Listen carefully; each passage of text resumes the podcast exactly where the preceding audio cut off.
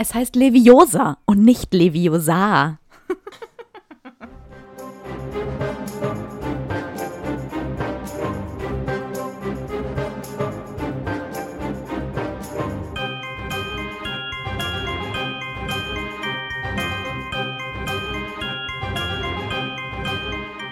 Hi, ich bin Amber Und ich bin Antonia.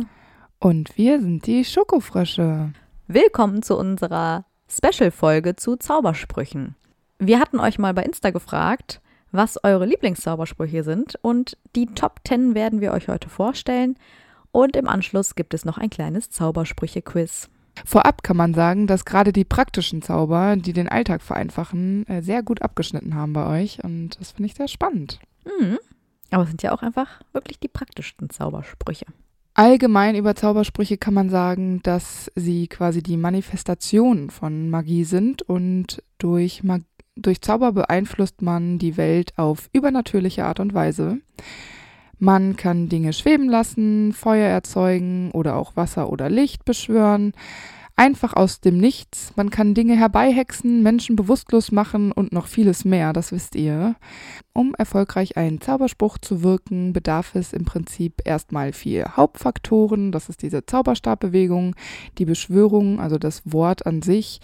Und dann braucht man natürlich auch Konzentration und muss dahinter eine Absicht haben. Und wenn einer dieser Faktoren nicht stimmt, wenn man eine Bewegung falsch macht, wenn man den falschen Spruch aufsagt oder die Konzentration nachlässt, dann kann ein Zauber ganz schön schief gehen oder es passiert im besten Fall erstmal gar nichts.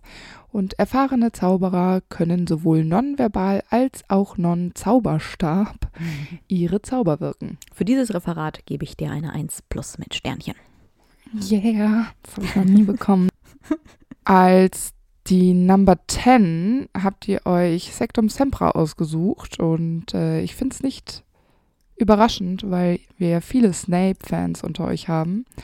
Und Sectum Sempra, der Name setzt sich aus Sectum, einem Partizip des Verbs seco, das bedeutet schneiden, und Semper, was immer bedeutet, zusammen und steht damit dann für immer schneiden oder immer durchtrennen oder immer zerreißen. Ich finde aber, dass immer schneiden am besten passt, denn das ist es ja, was äh, der Zauberspruch macht.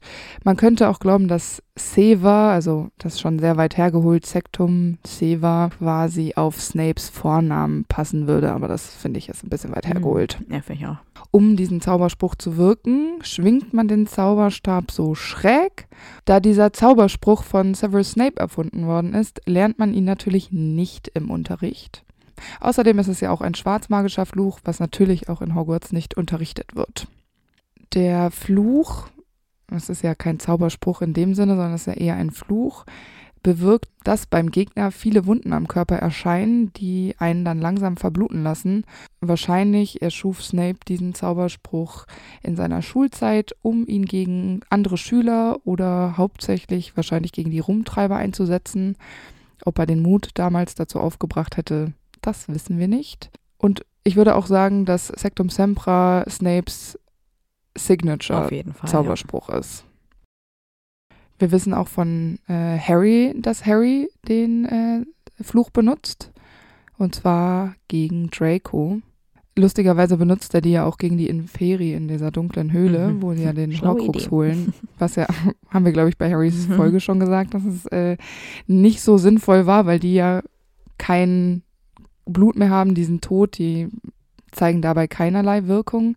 Und man muss ganz klar sagen, dass das natürlich ein sehr starker und gefährlicher Fluch ist, denn äh, den Snape da erschaffen hat. Man kann quasi aus der Ferne seinen Gegner aufschlitzen. Also es ist jetzt quasi wie äh, Messer, die man ja eigentlich im Nahkampf benutzt, aber jetzt von der Ferne. Und die Wunden sind nicht sofort tödlich. Dennoch läuft man schnell Gefahr zu verbluten, wenn man nicht zügig behandelt wird. Und durch diese einfache Zauberstabbewegung kann es natürlich auch schnell sein, dass man das falsche Opfer trifft, so wie äh, Snape quasi einmal aus Versehen Georges Ohr trifft, statt einen Todesser. Und kleinere Wunden kann man mit einem klassischen Heilungszauber in drei Schritten heilen. Wenn allerdings Körperteile wie ein Ohr, wie bei George, äh, betroffen sind, dann können die durch diesen Fluch eben nicht mehr nachwachsen oder geheilt werden. Ab ist ab. Der nächste Fluch auf eurer Liste war Ridiculous. Der Name ist eine Abwandlung vom englischen Wort ridiculous, was lächerlich heißt, und auch vom lateinischen Wort ridiculum, das bedeutet Witz. Mit diesem Zauberspruch bekämpft man einen Irrwicht, doch der Zauber alleine reicht nicht, denn man muss sich zeitgleich noch vorstellen, wie man den Irrwicht lächerlich macht. So nimmt man dann dem Irrwicht die Möglichkeit, die größte Angst darzustellen. Denn wenn man über ihn lacht, besiegt man eben einen Irrwicht. Aber der Fluch zerstört den Irrwicht nicht, da die Irrwichte unsterblich sind, sondern ähnlich wie bei einem Dementor zum Beispiel ist es so, dass der Irrwicht sich dann einfach nur verzieht, um woanders sein Unheil zu stiften. In Hogwarts lernen die Schüler den Spruch in der dritten Klasse und er ist auch Teil der ZAG-Prüfung. Die Bewegung ähnelt einem großen Grinsen. Ich weiß nicht, wie man sich das vorstellen will. Vielleicht der Mund oder so. Keine Ahnung. Punkt, Punkt, Komma, Strich. genau. Man muss sich natürlich bewusst sein, was der Irrwicht darstellt, damit man sich etwas überlegen kann, womit man den Irrwicht lächerlich macht. Also man muss schon vorher reflektieren, was die größte Angst sein könnte. Dabei muss man aber natürlich auch aufpassen, dass es nicht so schnell geht, dass man dem Horror quasi schon im, äh, ins Gesicht blickt, weil dann könnte es natürlich schwierig werden. Das passiert ja zum Beispiel bei Molly. Es ist also durchaus auch ein anspruchsvoller Zauber. Eure Nummer 8 ist Wingardium Leviosa und Wingardium ist ein zusammengesetztes Wort basierend auf dem englischen Wing, das bedeutet Flügel, Adus oder Adum, was hoch oder groß bedeutet, und die gebräuchliche lateinische Endung ium, also Vingardium. Und Leviosa leitet sich wahrscheinlich vom lateinischen levo ab, was heben heißt. Und insgesamt könnte man den Zauberspruch dann mit erhebe dich hoch übersetzen. Mhm. Die Bewegung des Zauberstabs zu diesem Zauberspruch ist das Wutscheln und Wedeln, heißt das nicht so? Ja, ich glaube schon. Und man lernt den Zauberspruch im ersten Schuljahr in Zauberkunst. Mit diesem ebenfalls sehr nützlichen Zauberspruch kann man Gegenstände, aber auch Lebewesen wie zum Beispiel eine Kröte in der Luft schweben lassen und sie dabei hin und her bewegen, wie man das möchte.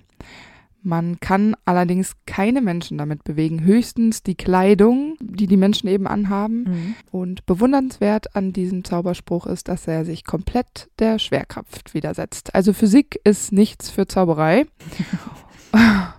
Die Stärke des Zaubers ist auch abhängig von der jeweiligen Stärke des ausführenden Zauberers. Das ist nicht zu verachten. Ein Nachteil des Zauberspruchs ist, dass man keine Menschen damit bewegen kann. Es gibt aber Abwandlungen von diesem Zauberspruch, die stärker sind, wie der Zauber, mit dem Hermine den Schrank aufrichtet, der im Haus der Laufghosts auf Run gelandet ist. Dann gibt es noch eine lustige Geschichte zu diesem, den Ursprüngen dieses Zauberspruchs. Äh, das fasse ich euch einfach einmal ganz kurz zusammen. Der Zauberspruch wurde nämlich im 16. Jahrhundert erfunden und das vermutlich von Jarlath Hobart. Am 16. Juli lud äh, Hobart dann nämlich Zauberer und Hexen ein, um seinen neuen Zauberspruch zu demonstrieren. Er klettert also auf ein Kirchendach, wendet den Zauberspruch selbst auf sich an und es klappt auch. Er schwebt in der Luft und das auch ein bisschen zu lange. Das Publikum wird ziemlich ungeduldig und buht ihn aus. Dann versucht er so Schwimmübungen zu machen, aber das funktioniert halt nicht so richtig. So funktioniert der Zauberspruch einfach nicht. Und Hubert denkt dann, dass es an der Kleidung liegt, die er anhat, dass es ihn oh. quasi schwerer macht, also bewegungsunfähig und er entkleidet sich. Also das ist ja schon mal ziemlich mhm. lustig, weil er da so in mhm. der Luft hängt und ein Striptease hinlegt. und wie ich ja vorhin schon erwähnt habe, liegt es überhaupt nicht an der Kleidung. Die Kleidung ist ja das, was ihn überhaupt erst schweben lässt und ja, so fällt er dann natürlich aus großer Höhe runter, als er dann nackt war und bricht sich dabei 16 Knochen. Oh Gott. Und das, jetzt kommt der witzige Teil daran. Ja, ich fand es jetzt noch nicht so witzig. Er bekommt dann eine Anzeige und eine Geldstrafe vom Wizard Gammert wegen unerhörter Albernheit. Und ich finde das wirklich witzig. Was ist das für ein Grund, ey? Das ist schon wieder so Zauberer-Ding. Ja. Und er geht dann auch gedemütigt nach Hause, aber es äh, lässt dann zu Hause wieder kleinere Gegenstände und auch kleinere Tiere erfolgreich schweben.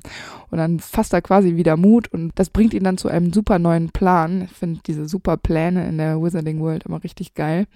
Er versammelt dann jetzt nochmal eine größere Menge an äh, Zauberer und Hexen und er zeigt den Zuschauern dann, wie er Objekte von kleinen Steinen bis hin zu umgestützten Bäumen leicht zum Schweben bringen kann. Und Hobart beschließt dann, dass er das als Finale den Hut des Chefzauberers, der da war, äh, schweben lassen würde.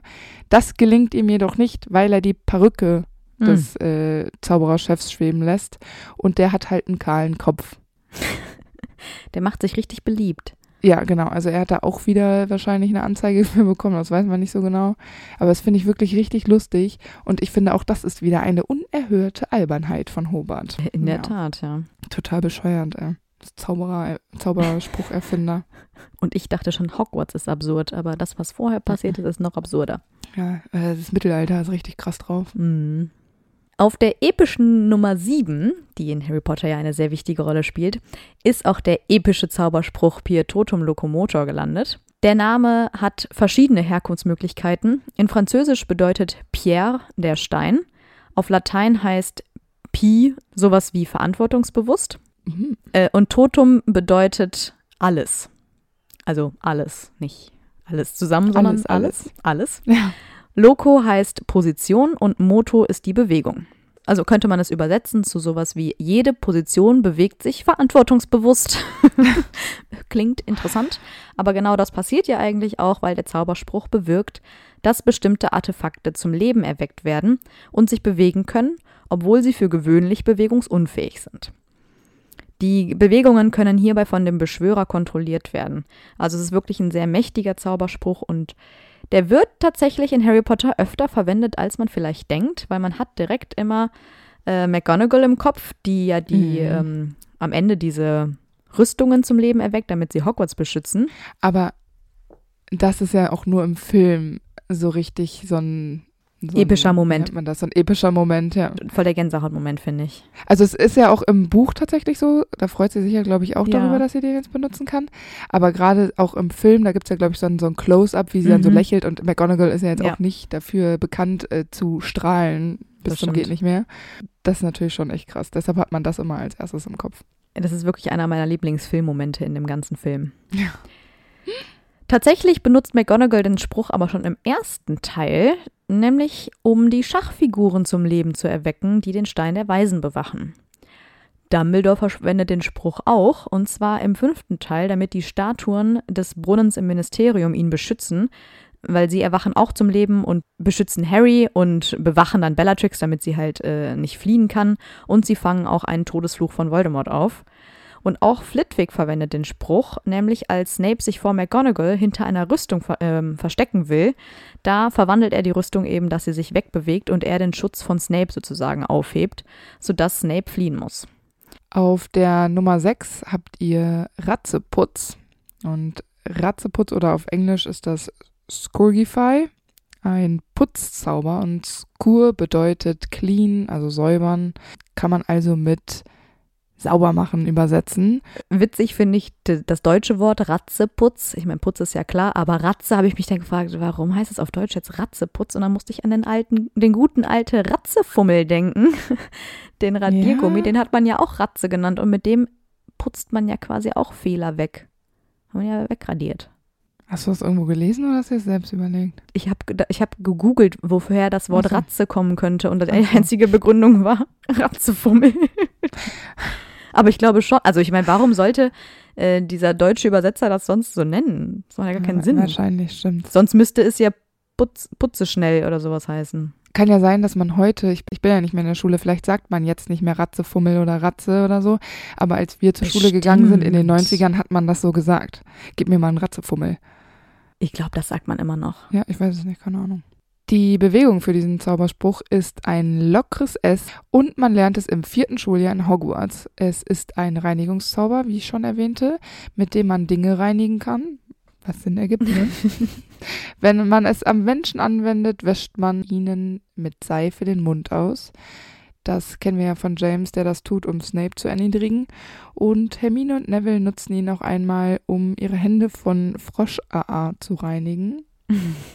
Auch Tonks benutzt ihn, um Hedwigs Käfig zu säubern, als sie Harry abholen. Und Ginny säubert mit Ratzeputz einmal den, das Abteil im Hogwarts Express, als äh, Nevilles Mimbelus Mimbletonia da diese, geplatzt ist. Ich habe mich noch gefragt, warum wird der erst im vierten Schuljahr gelehrt? Weil ich finde das super sinnvoll, super nützlich. Ja. Man würde auch den Hauselfen wahrscheinlich viel mehr Arbeit Und abnehmen. Filch. ja, und Filch. Und dann denke ich mir so, warum erst im vierten Schuljahr? Es klingt für mich jetzt auch nicht super krass äh, ja schwierig. ja. Also, naja, Tja, Hogwarts, ich werde es nie verstehen. no. Der nächste Zauberspruch ist Reparo, also der Reparierzauber. Auch hier wieder natürlich Latein am Start. Das bedeutet nämlich äh, Oh Wunder, reparieren.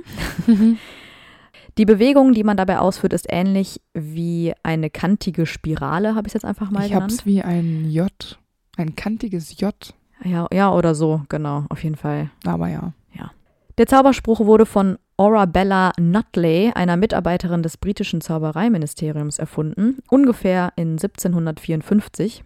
Sie hat nämlich versucht, das Kolosseum zu reparieren, nachdem es aus Versehen zerstört wurde. Und daraufhin wurde es als Ruine so berühmt, sagt man. Das finde ich ganz witzig, weil es halt so einen Bezug zur Muggelrealität hat. Ja. Der Spruch wird in Hogwarts in der ersten Klasse schon gelernt. Der Spruch funktioniert bei fast jedem Material, allerdings gibt es auch Zerstörungen, wie zum Beispiel vom Dämonenfeuer, die irreparabel sind. Man darf den Spruch niemals bei Lebewesen anwen- anwenden, weil es ist ja auch kein Heilungszauber, weil dabei könnte ein massiver Schaden angerichtet werden. Er funktioniert auch nicht bei sehr komplexen magischen Gegenständen, zum Beispiel bei dem Verschwindekabinett. Bei Zauberstäben, wenn man da Reparo benutzt, wird möglicherweise die äußere Form nur repariert, wenn er beispielsweise zerbrochen ist, aber die Funktion kann eben nicht wiederhergestellt werden. Das funktioniert nur mit dem Elderstab. Ja, genau. Ich habe mir gedacht, zu Reparo ist ja richtig praktisch für tollpatschige Menschen. Ne? Die können dann auch immer so Mhm. hinter sich her aufräumen. So gerade so eine Tongs oder so können das immer gut gebrauchen. Deswegen, das im ersten Schuljahr macht voll viel Sinn. Warum macht man Ja. Reparo und Ratzeputz nicht zusammen? ja, weiß ich auch nicht. Im Zweifel kannst du nämlich mit Reparo auch viel schlimmere Dinge anstellen, wenn du ihn falsch benutzt, als bei Ratzeputz. Vielleicht wollen die, dass man Ratzeputz zum Beispiel nicht unbedingt kann, weil sie noch wollen, dass die Schüler am Boden bleiben und quasi sich zu ihrem menschlichen Seite, ähm, also sich für ihre menschliche Seite auch noch interessieren und nicht alles so mit Magie machen. Ja, das kann, kann natürlich sein. Ich glaube nicht, weil das ist schon ziemlich viel Konzept und ziemlich viel Überlegung, das ist eigentlich nicht so Hogwarts-Ding, aber das ist nur so unser Erklärung. Ding. ja. Ja. Äh, auf dem vierten Platz ist Alomora und Alomora ist ein Öffnezauber, der auch als gut für Diebe bekannt ist. Laut JK ist das Wort aus Westafrika, also Alomora, und wird in der Geomantie benutzt und bedeutet freundlich zu Dieben. Damit der Zauber funktioniert, muss der Zauberstab wie ein spiegelverkehrtes S geschwungen werden. Und im Film gibt es eine andere Handbewegung mit dem Zauberstab. Es ist quasi wie ein Kreis und bevor der sich oben schließt, zieht man quasi den Zauberstab einmal nochmal durch den Kreis durch. Man lernt diesen Zauberspruch im ersten Schuljahr in Hogwarts. Mit dem Zauber kann man Fenster und Türen öffnen oder aber auch verschlossene Gegenstände. Der Vorgänger dieses Zaubers ist Portaberto, der Schlösser aufspringen lässt. Dabei zerstört er die aber oder lässt ein rauchendes Loch zurück. Das ist ja jetzt nicht so praktisch. Da ist Aloromora schon wesentlich unauffälliger. Da kann man auch mal was Geheimes machen. Ich meine, Hermine benutzt den ja auch direkt am Anfang im ersten Teil, wenn sie da äh, zu Fluffy fliehen.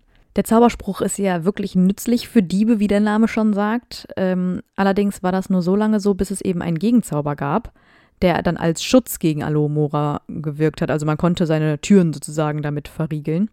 Und dann habe ich mich gefragt, warum wurde das nicht bei Fluffys Tür verwendet? Warum kommt da eine Erstklässlerin einfach mit Alomora rein? Warum Ja. wird diese scheiß Tür nicht gesichert? Wäre das nicht sinnvoll gewesen? Ich weiß auch gar nicht, ich habe, ähm, während ich das recherchierte, aber habe ich irgendwie ähm, ein Video oder so online gesehen über genau diese Situation, wo Hermine so ganz nah an diesem Schloss steht und das ist ja gerade im Film ist es ja kein richtiges Schloss, sondern es ist ja eigentlich nur so ein Hebel, der so nach oben äh, Mhm. fährt. Das heißt, wenn wir jetzt mal von diesem Filmvisuellen ausgehen, ähm, es muss ja schon irgendwie mit einem Schutz belegt worden sein, weil sonst wäre Hermine vielleicht auf die Idee gekommen, da einfach das runterzudrücken, dann wäre dieser Keil hochgegangen und dann wären die Das raus. versuchen die ja und die, die kriegen die Tür nicht auf. Genau, also es ist anscheinend schon ein Schutz drauf, aber Hogwarts, also die Lehrer, Dumbledore im äh, Speziellen, hat anscheinend nicht daran gedacht, dass Kinder in, im, seit dem ersten Schuljahr Alomora können Mhm. und dann quasi diese Tür einfach öffnen können. Also es geht mit der Hand nicht, aber mit Alomora lernt man im ersten Schuljahr, geht's Ja, halt klar. schon. Richtig Totaler sinnlos. Quatsch. Als ob Dumbledore es drauf anlegen würde, dass Harry da reinläuft, ne? Ja, ist wirklich so. Ja. Dann kommen wir zur Top 3. Oh yeah, oh yeah, oh yeah. Den dritten Platz macht Lumos, der Lichtzauber. Lumos kommt von Lumen, was Licht bedeutet. Der Spruch lässt also demnach Licht aus der Spitze des Zauberstabs strahlen und in Hogwarts lernen schon Erstklässler diesen Spruch. Der Zauberspruch wurde erst im 18. Jahrhundert erfunden, weil eine Mysteriumshexe ihre Feder in einer dunklen Ecke verloren hat und das Licht sollte ihr helfen, sie zu finden. Allerdings gibt es auch Gerüchte, dass der Deutsche Garvin Lügner den Spruch erfand, als er das Instant-Finsternispulver entwickelte. Aber sein Nachname sagt ja schon alles, denn es stellte sich später heraus, dass seine Geschichte gelogen war. Der Spruch ist sehr leicht, aber sehr wirksam und nützlich, denn man kann mit ihm im Dunkeln sehen. Es ist eher so ein warmes Licht und es kann auch passieren, dass man mit dem Licht leicht entflammbare Dinge anzündet, möglicherweise dabei dann auch den eigenen Zauberstab, wenn man unvorsichtig ist. Fortgeschrittene Zauberer können den Spruch auch wirken, ohne ihren Zauberstab in der Hand zu halten, wenn er zum Beispiel runtergefallen ist, um ihn zu suchen. Es gibt auch verschiedene Versionen, unter anderem Lumus Maxima, welche einen sehr hellen Lichtschein erzeugt. Der Spruch, um das Licht wieder zu löschen, ist Nox. Und was ich richtig lustig finde, ist, dass man bei Siri, bei Apple-Geräten, mit Lumos und Nox die Taschenlampe des Handys an- und ausmachen kann. Das finde ich richtig cool. Äh, Habe ich natürlich auch alles schon mal ausprobiert. Ja, ich auch. Äh, Lumos ist übrigens mein Lieblingszauberspruch. Ich find's cool, dass er dabei ist. Mhm. Und vor allen Dingen unter den Top 3. Hallo. Hallo, hallo. Mein Lieblingszauberspruch ist auch unter den Top 3, Ja. weil er kommt Und ich jetzt. denke, er kommt jetzt, das ist nämlich die Nummer 2. Accio. Richtig. Das ist nämlich der Aufrufezauber und ist auch wieder ein super nützlicher Zauber. Ähm, es, das Wort Accio kommt aus dem, von dem lateinischen Verb acquire, das herbeirufen bedeutet. Und Accio ist die Form der, also ist die erste Person Singular, ich, also im Präsens und bedeutet daher ich rufe herbei. Und die Bewegung für diesen Zauberspruch ist quasi ein vertikaler Halbkreis so nach oben. Also wie so eine Brücke. Und man lernt den Zauberspruch in der vierten Klasse in Hogwarts. Mhm. Aber es gibt ja verschiedene Aussprachen von dem Spruch. Ja. Zum Beispiel Accio, Accio, Actio, aber Originallatein. Actio? Ja, aber Originallatein wäre Accio. Was sagen die denn im Film? Ich glaube, da sagen die auch Accio, Mhm. ne? Also zumindest in der deutschen Variante sagen sie auf jeden Fall auch Accio. Ja, in der englischen auch. Und ich glaube, diese ganzen anderen Varianten sind alle vom Hörbuch, sowohl vom Deutschen als auch vom Englischen. Und also es gibt ja britisch-englisch und amerikanisch-englisch. Ja, genau. Und wahrscheinlich sagt der Amerikaner Actio, weil das ist ja wirklich das Dümmste. Der hat wieder an irgendwelche Aktien gedacht oder so. Aber Accio finde ich auch komisch. Das Super sagt ja äh, immer Rufus Beck. Kann ich mich auch überhaupt nicht mit anfreunden. Hab, also habe ich mich auch echt gar nicht dran gewöhnt. Wobei er steigert sich, glaube ich. Ne? Im vierten Band ist es ja da, wo die das lernen und da sagt er immer Accio, Accio, Accio. Das ist auch komisch. Also er verändert sich auf jeden Fall und am Ende klingt es, glaube ich, fast normal. Also irgendwann, wenn sie es im siebten nochmal benutzen oder so. drei Bücher weiter hat er sich überlegt, nee, also das wandle ich jetzt ab. Die Entwicklung müssen die sehen. Mit dem Aufrufezauber ist es möglich, Gegenstände, welche sichtbar sind, aber auch welche, die nicht sichtbar sind, also in der Ferne sind, aufzurufen und auf direktem Wege zu sich kommen zu lassen. Dabei ist es besonders wichtig, dass dem Zauberer, der diesen Zauberspruch benutzt, der Gegenstand genau vor Augen ist. Dabei spielt es keine Rolle, wie weit der Gegenstand entfernt ist, solange man quasi genau weiß, was man aufruft und wo es ungefähr liegt. Accio kann man nicht bei Gebäuden anwenden. Lebewesen kann man mit dem Aufrufezauber auch nicht bewegen. Und selbst wenn das so wäre, ist das Risiko, dass Lebewesen äh, dabei verletzt werden, eben einfach sehr hoch. Und die einzige Ausnahme bei diesem Lebewesen darf man nicht bewegen Ding äh, sind Flübberwürmer. Aber wahrscheinlich haben die einfach so wenig Lebenslust in sich, dass es nicht so doll auffällt. Und äh, Zauberer keine Wertschätzung für Flubberwürmer. Wobei aber bei Flitwigs Unterricht, als sie das lernen, nee, es ist glaube ich beim Verscheuche-Zauber, also bei dem gegenteiligen Spruch, genau. da fliegt Flitwig auch um die, in der Gegend herum. Ja, aber das äh, ist vielleicht einfach unlogisch. Der Aufrufezauber ist einer der ältesten Zaubersprüche der Wizarding World und man kann quasi auf Gegenstände auch einen Anti-Diebstahl-Zauber legen, damit man eben einfach nicht Akionen kann durch die ganze Welt und sich alles einsammeln kann, wo man weiß, das, was da liegt. Das ist natürlich sehr praktisch. Das hat anscheinend aber Dumbledore ja mal aufgehoben, weil Hermine vor der Horcrux-Suche die Bücher, die sie braucht, aus Dumbledores Büro herbeiruft, indem sie einfach sagt, Accio Horcrux-Bücher, was ich erstens strange finde, weil sie nicht genau weiß, was sie überhaupt herholt, weil sie die Namen der Bücher nicht kennt. Außerdem weiß sie auch nicht, wo sie in Dumbledores Büro liegen. Und Dumbledore hat sie offenbar nicht geschützt. Finde ich alles drei ein bisschen strange. Dass Dumbledore die nicht geschützt hat, kann vielleicht darauf liegen, wenn man selber den Zauberspruch, also diesen Anti-Diebstahl-Zauber da benutzt hat, dass der sich quasi aufhebt, wenn Dumbledore ja. stirbt, dass das quasi nicht mehr zählt, weil ich meine, stimmt ich weiß nicht, sonst hast du ja immer quasi so leicht verfluchte Gegenstände, wo so ein Zauber drauf liegt. Das ist vielleicht äh, der Grund. Ähm, dann ist es ja auch nicht unbedingt super wichtig, dass man präzise weiß, wo es ist. Das wäre schon gut, wenn man eine genaue, genauere Vorstellung hat. Dass der Zauberspruch selbst jetzt weiß, was Horcrux-Bücher sind, finde ich jetzt schon ein bisschen abgefahren, ja, muss ich sagen. Das stimmt. Aber vielleicht, vielleicht ist Hermine einfach super schlau und hat das alles so vor ihrem inneren Auge. Und jeder weiß natürlich jetzt, welcher Zauberspruch auf der Nummer 1 gelandet ist. Und zwar der Patronus. Mm. Patronus bedeutet Beschützer, klar bei der Wirkung des Spruchs. Und Expecto bedeutet erwarten. Also ich erwarte Schutz oder einen Beschützer, weil die Formel ist ja expecto patronum. Man muss, um ihn auszuführen, einen Kreis mit dem Zauberstab zeichnen und das ist der berühmteste Zauberspruch der Zaubererwelt. Er ist außerdem einer der mächtigsten Verteidigungszauber, da er sehr kompliziert und sehr schwierig ist. Man sagt auch, dass nur Zauberer mit einem reinen Herzen diesen Spruch beherrschen, was aber nicht ganz stimmt, denn selbst Umbridge beherrscht ja einen Patronus und die hat definitiv kein reines Herz. Ja, und Snape jetzt vielleicht ja, auch nicht unbedingt rein. Das stimmt. Den Patronus gibt es auch schon sehr lange, da ist aber nicht ganz klar, wer ihn erfunden hat. Bei dem Zauber braucht man außerdem auch noch eine positive Erinnerung, um damit den Schutz gegen den Dementor zu kreieren. Je glücklicher die Erinnerung ist, desto stärker ist der Patronus. Und es gibt zwei Arten von Patroni. Einmal den gestaltlichen und einmal den nicht gestaltlichen. Ein nicht gestaltlicher Patronus hat keine bestimmte Form und es, er ist auch nicht ganz so stark, während der gestaltliche Patronus die Form eines Tieres annimmt und dadurch ist er natürlich auch viel mächtiger. Dabei ist es natürlich ganz egal, was für ein Tier es ist oder wie groß, denn eine Legende besagt zum Beispiel, dass einmal ein Mann ein Dorf vor einer Armee Dementoren gerettet hat mit seiner Maus als Patronus. Und die Maus gilt ja nicht gerade als großes, einschüchterndes Wesen.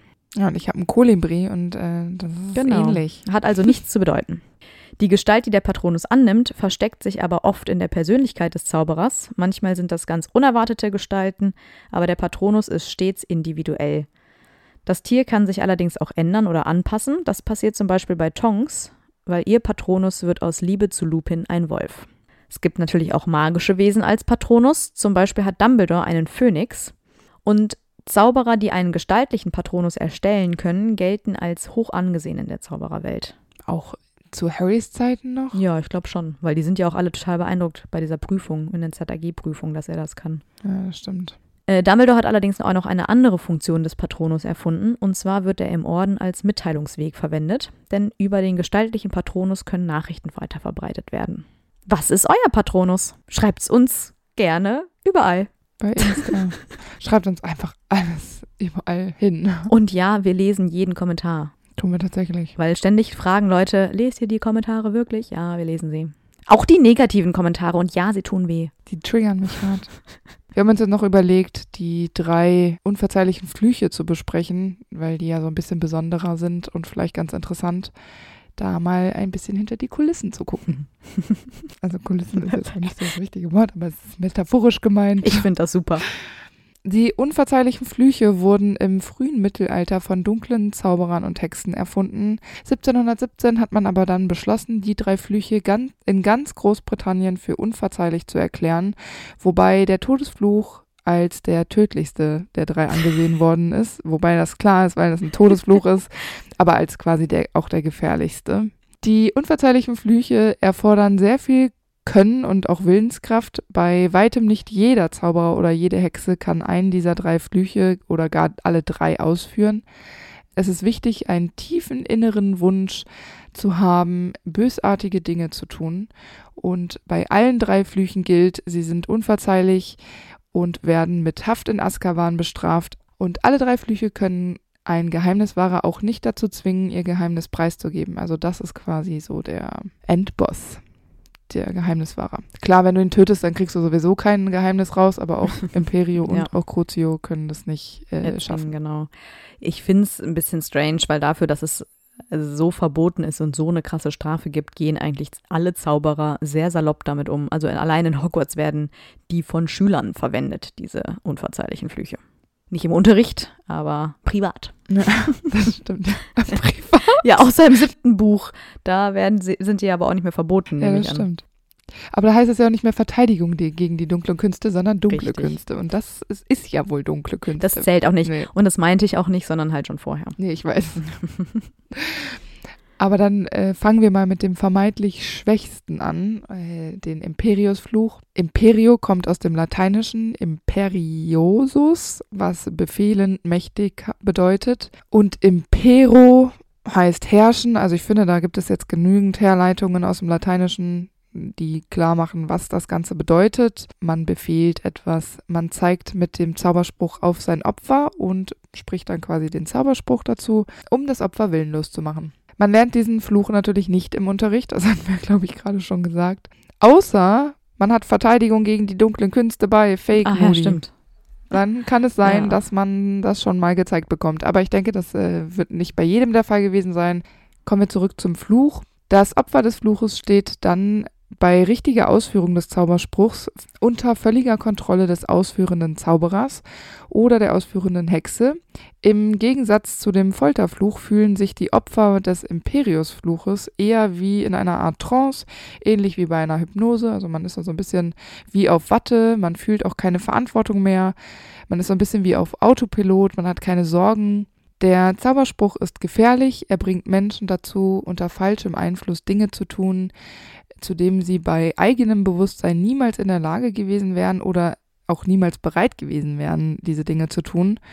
Und es gibt genug Beispiele von Korruption, Machtmissbrauch, Unterschlagung bis hin zu Selbstmord, äh, für das eben der Imperiusfluch benutzt worden ist. Also der, den kann man gar nicht nett verwenden. Hm.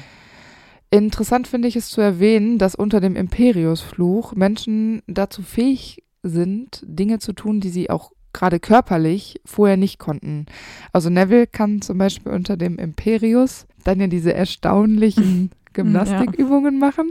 Ich lache jetzt schon, das hört man wahrscheinlich an meiner Stimme, weil also das so skurril ist. Ich meine, es ist ein unverzeihlicher Fluch und jemandem seinen Willen aufzuzwingen, finde ich auch tatsächlich unverzeihlich, vor allem in der Form.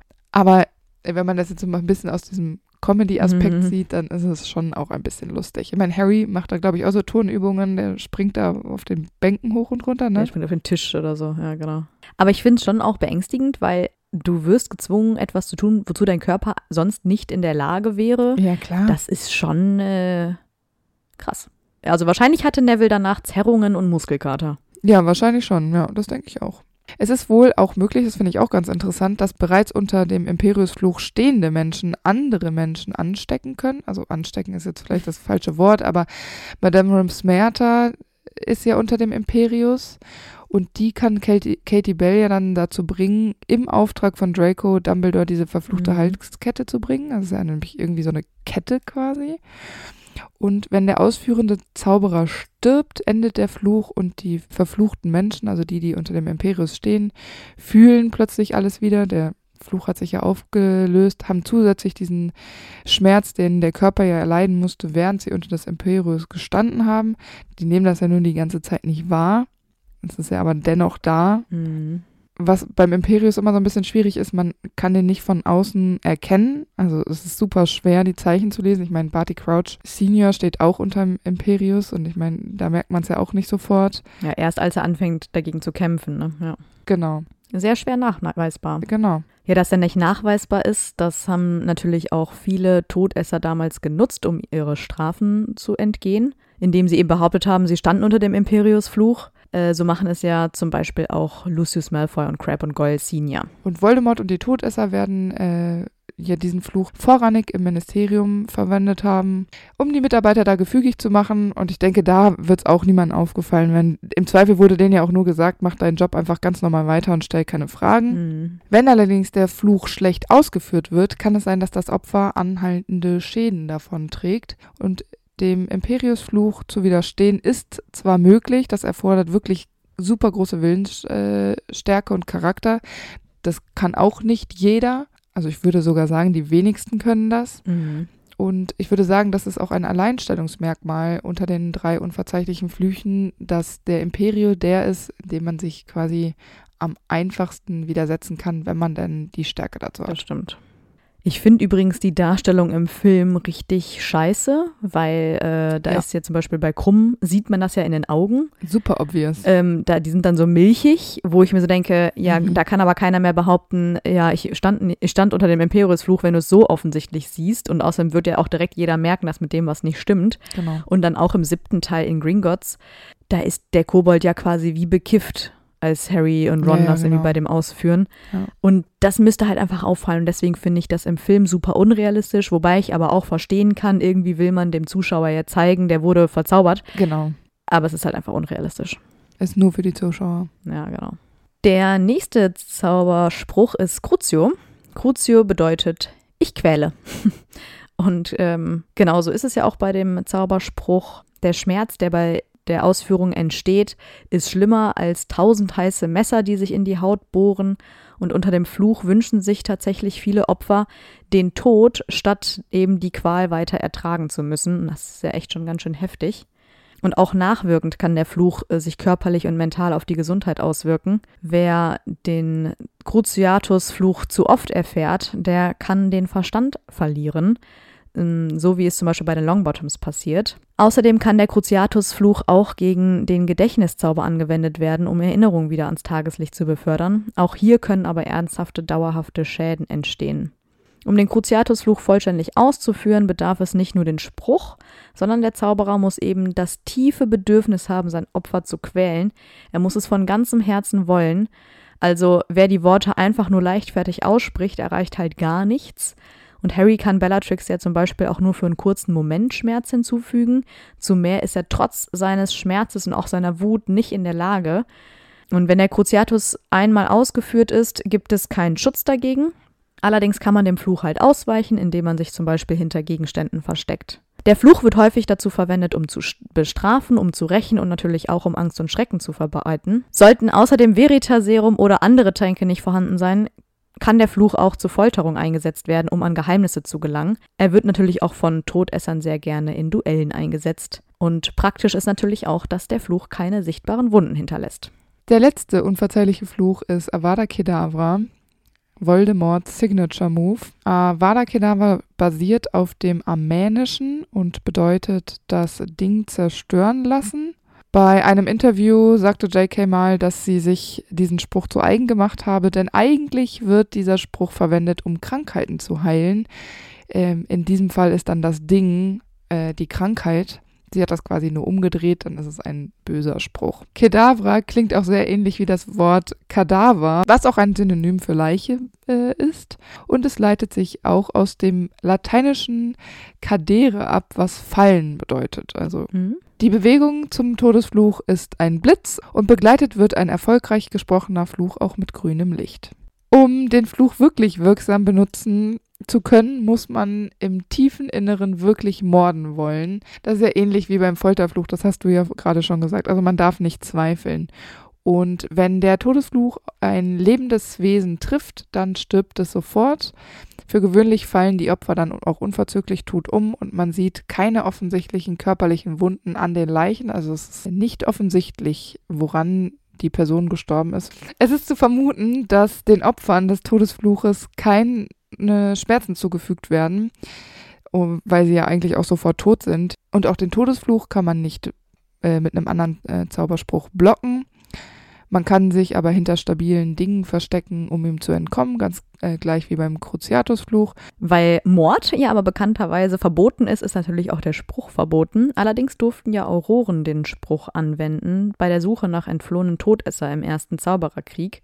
Ich finde, das ist ein ganz schön krasses Risiko für Machtmissbrauch. Ja, Auch hier wieder natürlich, im Zweifel gibt es halt keine Anhörung. Ich meine, Cruciatus ist schon schlimm genug, aber warum muss man direkt jemanden töten? Ohne irgendwie, man könnte ja vielleicht auch noch Informationen aus dem Todesser herausbekommen. Finde ich dumm, dass die das erlauben, dass man den Avada Kedavra benutzt. vor allem pauschal allen Auroren Ja. oder allen, die angeblich gegen Todesser kämpfen. Da, da kannst du ja dann auch, äh, weißt du, magst du deine Schwiegermutter nicht? Ah ja, nee, die hat mit Todessern äh, rumgehangen. Ich habe das genau gesehen. Also Ich dachte, die hätte das dunkle Mal auf dem Arm. War ja, nur ein Fleck. Also, oh, sorry, das war, war nur Kohle. Gajal. Die konnte kein Ratzeputz.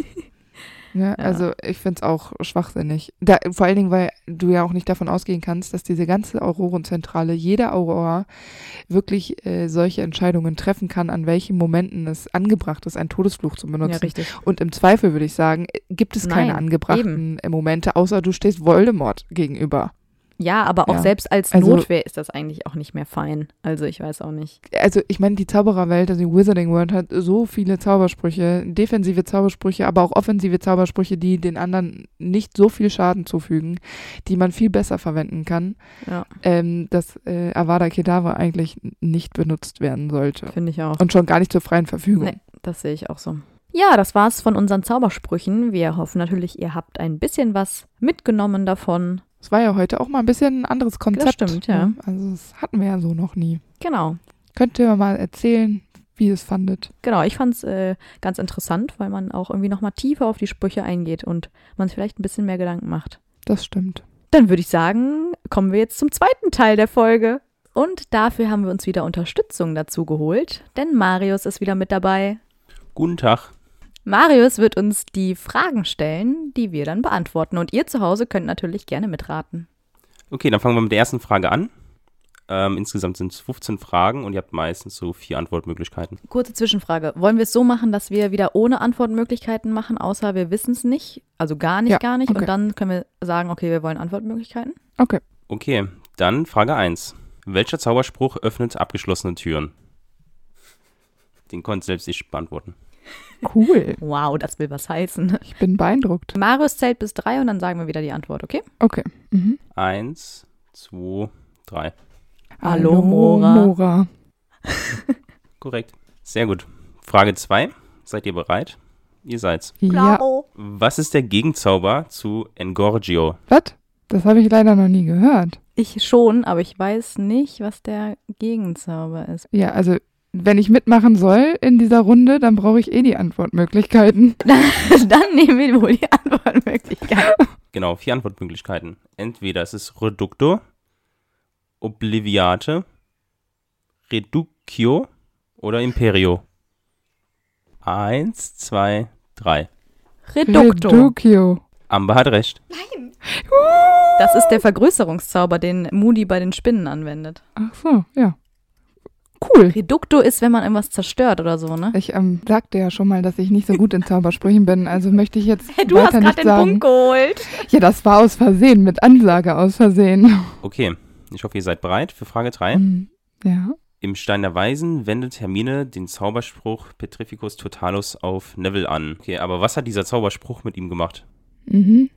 Okay, ich hoffe, ihr habt äh, intensiv überlegt. Eins, zwei, drei. Ganzkörperklammer. Ganzkörperklammer. Ja, also es hat ihn paralysiert. Ich glaube, das passt, ne? Ja. Alles klar. Frage 4. Ähm, welchen Zauberspruch benutzte Professor McGonagall, um die Statuen und Rüstungen in Heiligtümer des Todes zum Leben zu erwecken? Geht schon. Das Problem ist, dass ich in der Folge vor 20 Minuten diesen Zauberspruch vorgestellt habe, aber ich mich leider gerade nicht erinnern kann, wie der Anfang geht. Warte mal, doch. Ich, also ich glaube, ich habe es falsch geschrieben und wahrscheinlich spreche ich es auch falsch aus, aber ich glaube, dann wissen wir doch, was gemeint ist und ich finde, dann zählt das auch. Eins, zwei, drei und jetzt eure Antwort. Pietotum Locomotor. Richtig. Frage 5. Wofür hat Harry den Nachfüllzauber benutzt? Nachfüllzauber. Ähm, warte kurz. Ich muss kurz denken. Oh, ich will, ich kann, ich würde es gerne jetzt mit dir besprechen, meine Idee, aber das ist halt schlecht, wenn wir Das gegeneinander wäre dumm, an- ja. Sollen wir die Antwortmöglichkeiten uns geben lassen? Weil ich finde, es gäbe auch wahrscheinlich drei Milliarden Altern also Möglichkeiten, Ja, die dann- ich mir vorstellen könnte. Also eine, ich habe aber eine fix im Kopf. Aber sag mal, Marius. Um sein Felix Felicis Fläschchen nachzufüllen oder um seinen Zaubertrankkessel nachzufüllen, nachdem er ihn verschüttet hatte oder um die Badewanne im Bad des Vertrauensschülers aufzufüllen oder um Hagrids und Slughorns Gläser aufzufüllen. Das ist nicht dabei, was ich meinte. Schade. Warte, ich muss jetzt mich mal zusammenreißen. Eure Antwort auf 1, 2, 3. Die Gläser. Richtig. Yeah. Alles klar. Frage 6. Ready or not? Mhm. Ready. Mit welchem Spruch wird das dunkle Mal beschworen? Warum lachst du so? Weil es mir nicht einfällt. Stört's dich, wenn ich singe, während du. Ja. Got it. Okay. Okay, dann eure Antwort bitte jetzt. Mors Mors Mordre. Morde. Korrekt. Die siebte Frage. Jetzt wird's, äh, könnte schwer werden. Oh. Ich habe mich da schwer getan bei der Übersetzung vom Englischen ins Deutsche. Aber viel Spaß. Wahrscheinlich checken wir Welche Art Spruch ist Expecto Patronum? Ich würde euch jetzt noch die vier Antwortmöglichkeiten geben, weil das ist, glaube ich, ein bisschen zu wenig Ja? so eine Frage. Okay. Entweder es ist ein Fluch oder es ist ein Zauber oder es ist eine Verwünschung oder es ist ein Hex. Ach so. Wenn ich mich nicht bewege, dann ähm, denke ich. Okay, ich habe jetzt einfach irgendwas geraten. Ich auch. Okay, machen wir einfach. Eins, zwei, drei. Zauber. Yes. Yeah. Aktueller Zwischenstand bei den Punkten. Amber hat sieben Punkte und Antonia hat sechs. Dang it. Yeah, yeah, yeah. Ich mache mir gleich selbst einen Tarantalegra, dann tanze ich. Das ist eine sehr gute Idee. Alles klar. Frage 8. Was ist der Gegenzauber zu Levi Corpus? Shit. Also dann hätte ich gern die Antwortmöglichkeiten. Ähm, alles klar. Legilimens, Renervate, Libera Corpus oder Vibera Corpus? Ich schwöre, ich habe nichts von dem jemals in meinem ganzen Leben in meinem Ohr vernommen in diesem Zusammenhang. Okay, keine Ahnung. Ich habe mich entschieden. Okay, dann jetzt bitte eure Antwort auf 1, 2, 3. Lieber Corpus. Libera Corpus ist korrekt. Cool. Kriegst du den Tarantalegra? Wir können also beide tanzen. Okay. Frage 9. Was verursacht der Spruch Serpen sortia? Easy. Mhm. Eure Antwort bitte auf 1, 2, 3. Schlange, heraufbeschwören. Genau. Weiter geht's. Wozu wird der Zauberspruch Anapneo verwendet? Nee, was bitte nochmal? Wie heißt der? Anapneo. Never heard of. Nee. Ja, dann brauchen wir auf jeden Fall die Antwortmöglichkeiten. Okay. Entweder verwandelt der Zauberspruch den Zauberstab in einen Kompass oder der Zauberspruch verhilft jemanden wieder frei atmen zu können oder der Zauberspruch verteidigt jemanden gegen Verhexungen oder der Zauberspruch macht unsichtbare Tinte sichtbar. Äh, eure Antwort auf 1, 2, 3. Das mit dem Atmen. atmen. Yes. Yeah. Seid ihr bereit für die nächste Frage? Yes. Always. Frage 11. Wer hat versucht, den Zauberspruch Pestevicli Pestanovi zu verwenden? Eventuell wird er ein bisschen anders ausgesprochen als kleinen Hinweis für zu Hause. Aber ich glaube, jeder weiß, was gemeint ist. It's not helping me anyways. Wollt ihr noch die Antwort? Amber weiß es nicht und ich möchte nicht, dass wir die Antwortmöglichkeiten hören. Warum? Wenn ich mir die Weil Antwort so anschaue, dann wäre es aber relativ witzig. Nein, das ist aber super leicht. Wirklich, Amber. Wenn ich schon einen Zauberspruch kenne, dann kann es den nur im Film geben. Ja, das Blöde ist, da sind viele Personen im Film. Ja, Im Grunde sind die Antwortmöglichkeiten ja eh nur Namen, ne? Ich gehe jetzt davon aus, dass es nicht Snape ist. Dann dann äh, können wir von mir aus die Antwortmöglichkeiten hören. Aber ich will nur sagen, ich habe es vorher schon gewusst. Okay. Fürs Protokoll, Antonia wusste es vorher. Okay. Also entweder Gilderoy Lockhart, Yeah. Severus Snape, Bellatrix Lestrange oder Remus Lupin. Okay. Und jetzt eure Antwort auf 1, 2, 3. Gilderoy Lockhart. Yes.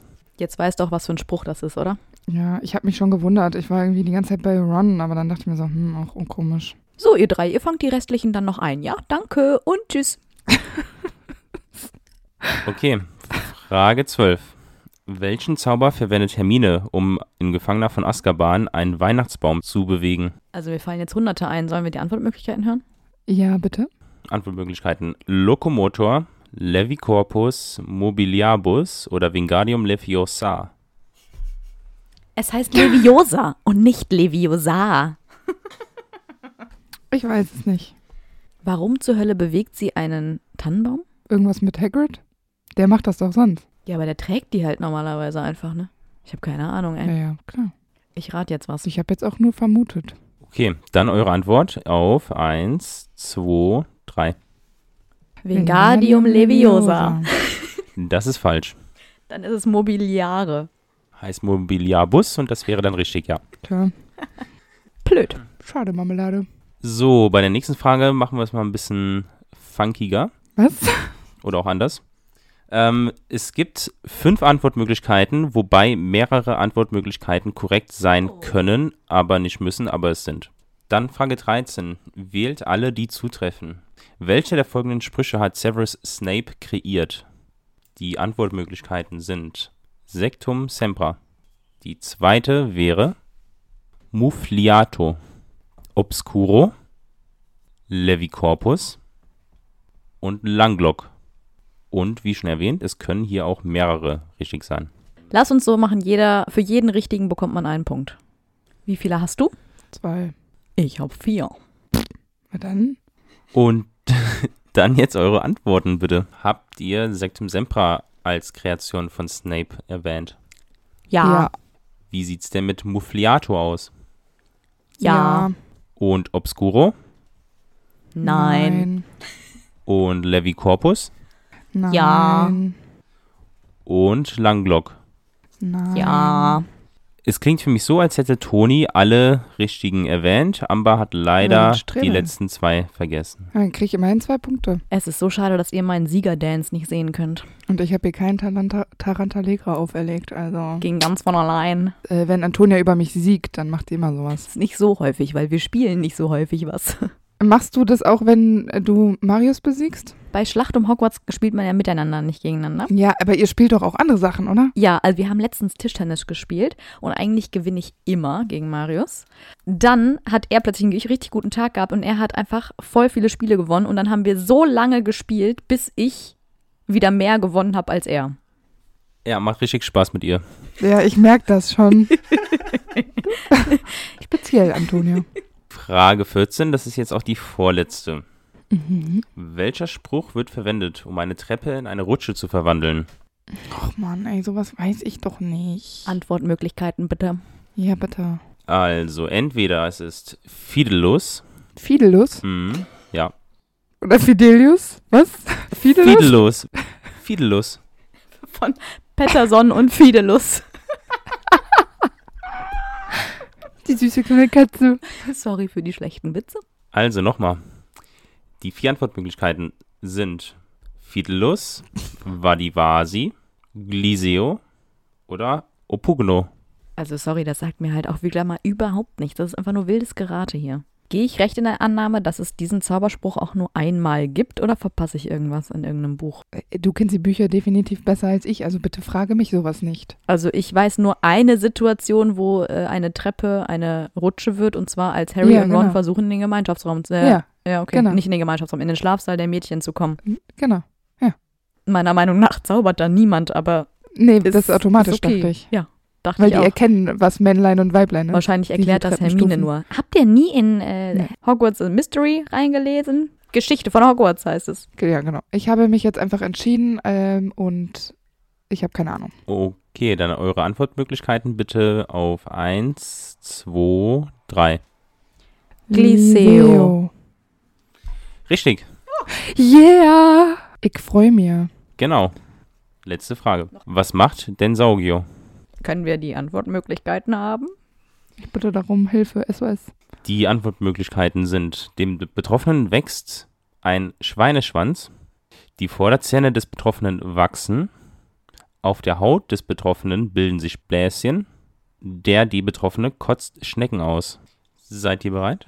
Yes. Dann bitte eure Antwort auf die letzte Frage. Eins, zwei, drei. Die Zähne, wachsen. Das ist korrekt. Yeah! Und damit sind wir am Ende des Quizzes angekommen. Laut meinem Punktesheet ähm, hat Antonia gewonnen, knapp mit zwei Punkten. Antonia dance gerade so richtig. Äh, also es gibt Menschen, die können gut verlieren, dazu zähle ich für gewöhnlich, aber wenn ich Antonia sehe, bin ich plötzlich ein ultra schlechter Verlierer, weil sie ein ultra schlechter Gewinner ist. Das ist richtig, das triggert Ich dachte hart. schon, du sagst jetzt ein ultra schlechter Tänzer. ja, und ein ultra schlechter Tänzer auch noch, aber Also, also unmöglich. nee, eigentlich, weil wir waren früher viel tanzen, wäre jetzt Ja. komisch, wenn ich sagen würde, du wärst ein ultra schlechter ist- Tänzer, weil ich immer mit dir abgehangen habe. Aber ich finde, äh, wir haben uns beide ziemlich gut geschlagen dafür, dass ich eigentlich dachte, wir haben wenig Ahnung. Ja, finde ich auch. Es hat auch schon ziemlich viel richtig. Ich glaube, bei dem Weihnachtsquiz habe ich wesentlich schlechter ja, ich auch. Ja, wir sind auf jeden Fall gespannt, wie viele Punkte ihr bekommen habt. Schreibt uns das doch gerne mal. Auf jeden Fall vielen Dank an Marius als Quizmaster. Ja. Ja, danke schön. Es hat wieder sehr viel Spaß gemacht mit euch und vielleicht hört man und sieht man sich das nächste Mal wieder bei Quizze mit Marius. Ja, das finde ich gut. Das könnte ein Format werden. Wir hoffen, euch hat das Quiz Spaß gemacht und dann hören wir uns nächste Woche bei einer neuen Folge wieder.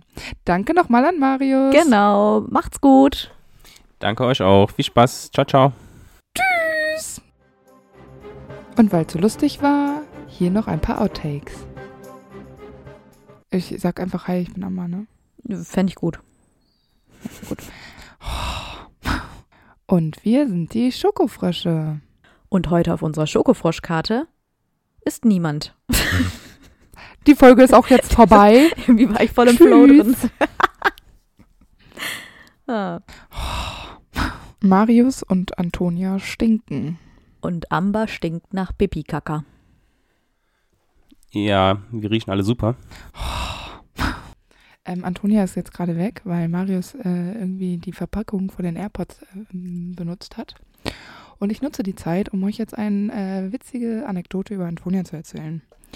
Antonia ist im Prinzip ein sehr lustiger Mensch und manchmal geht sie auch Kacker machen.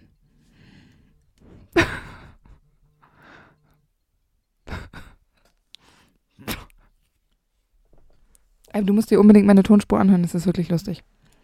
Ach, Antonia und Technik. Jetzt ist es Amber und Technik. Wir rufen uns gerade gegenseitig an, das funktioniert natürlich nicht so gut. Ich lasse es jetzt. Und jetzt rufe ich meine Tante und meinen Vater an. Ich warte jetzt, bis Antonia anruft. Hm, Coolerweise tut sie das jetzt nicht. Jetzt tut sie es doch. Jetzt geht es nicht. Jetzt kann ich nicht annehmen. Wir sind solche Omas, ey. Weil du auf den das AirPod gedrückt hast. Nicht nochmal draufdrücken. Ja, Antonia findet gerade ihre Kopfhörer nicht. Das ist natürlich auch immer sehr schade. Äh, liegt hauptsächlich daran, dass sie schon einige Gehirnzellen verloren hat. Aufgrund von mehreren Zusammenstößen mit dem fahrenden Ritter. Vielleicht sollte ihr einfach auf Stopp machen. Jetzt habe ich es auch endlich mal gefunden und geschafft hier. Ich, bei mir läuft's. Und zwar rund. Da steht immer Zauberstab bei mir. Das ist sehr verwirrend. Äh, da die Irrwichte, ich sag ungefähr 300 Mal Irrwicht in dieser Folge. Irrwicht, Ähm. Irrwicht, Irrwicht, Irrwicht. Da die Irrwichte unsterblich sind, sondern ähnlich wie bei einem Dementor zum Beispiel ist es so, dass der Irrwicht Wingardium Leviosa. Wingardium. Es heißt Leviosa, nicht Leviosa. Ist auch der epische Zauberspruch Pietum, Piet, oh Gott, Pietotum, Äh, Lumos ist übrigens mein Lieblingszauberstab. Äh, Stab. Irgendwas stimmt mit meinem Gehirn nicht. Es ist schon spät. äh, der diesen Zauberstab. ist lustig, oder? Der diesen Zauberspruch benutzt. ich finde es wirklich lustig. Ist, ich weiß auch nicht, was da nicht stimmt. Da fliegt Flitwick auch um die, in der Gegend herum. Ja, aber das äh, ist vielleicht einfach Ja. unlogisch. Oder vielleicht zählt er als Flummerwurm. Ah ja, nein. Ich weiß es nicht. Hä, bin ich irgendwie dumm? Nochmal. Das ist immer so viel Filmbuch, Filmbuch, Kackpiss. Bitte schneid. Okay. wow. Bei Flüchen, aber ich muss jetzt hier nicht. Weil dann würde ich diesmal eine Variation machen und sagen, hi, ich bin Amber. Naja, weil die sich doch gefragt hat, warum ich Deutsch ausgesprochen werde. Dann sag ich und ich bin Toni Maroni. Tönski. Töneli. Möchten Sie auch noch etwas dazu sagen? Nee, weil das ist schon alles so perfekt gesagt. Ja, Ich hab, äh, ich wünsche euch viel Spaß. Ja, und für alle, die noch mitmachen wollen, das Quiz gibt's auf Pottermore. Richtiger Entertainer hier. Eingestellt. Im Stein der Weisen wendet Hermine den Zauberspruch Petrificus Totalus auf Neville an. Aber was hat dieser Zauberspruch... Wiederholung. Zwei Punkte für, oder jeder ein Punkt so. Was? Ich habe zwei Ich glaube, er ist Günther Jauch. Ja, ich glaube auch. Ja, er meinte, jeder bekommt einen Punkt, glaube ich. Also, ich freue mich. Um die Badewanne des Vertrauensschülers aufzufüllen, Vertrauensschüler. Vor Dingen, vor Dingen des Vertrauensschülers, des einzigen. um, um die. Was? Oh, oh, was? Um das Bad des Vertrauensschülers aufzufüllen. Die Badewanne im Bad des Vertrauensschülers. Um die Badewanne im Bad des Vertrauensschülers aufzufüllen. Aber hattest du nicht deinen ersten Arbeitstag? Du bist ein bisschen durch den Wind. Heute nicht, heute ist Ach so, stimmt. Ach ja, ich bin. Bei mir ist Mittwoch. Ach Mann, ey, ich bin doch bekloppt im Kopf. Ich habe doch gesagt, ich bin nicht normal. Okay. Du hast Mors Morde oder so gesagt. Das ist falsch. Ja, es heißt Mors Mordre. Ist mir doch egal. ich, will, ich will das ja gar nicht rauf, rauf beschwören. Okay, stimmt. Das war ein guter Schutz von dir. Ja, so bin ich. Hä? Wieso? Hä? Hattest du Latein? Nö. Deswegen würde ich nicht auf seine Tipps hören. Oh, ich lach mich tot, ey. Schlange, heraufbeschwören. Genau, aus dem Zauberstab. Nee, aus dem Fuß.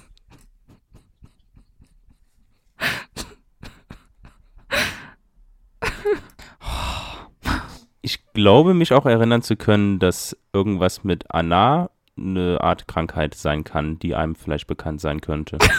Das für eine Krankheit. Vor allem, was soll das für ein Hinweis sein, bitte? ja, weil die Krankheit auf die Lösung hindeutet. Antonia, du nimmst es vielleicht ein bisschen ernst hier, ne? Also, ich wenn du jetzt Latein, könnte- wüsstest. Wir sind beide so doofe Leute.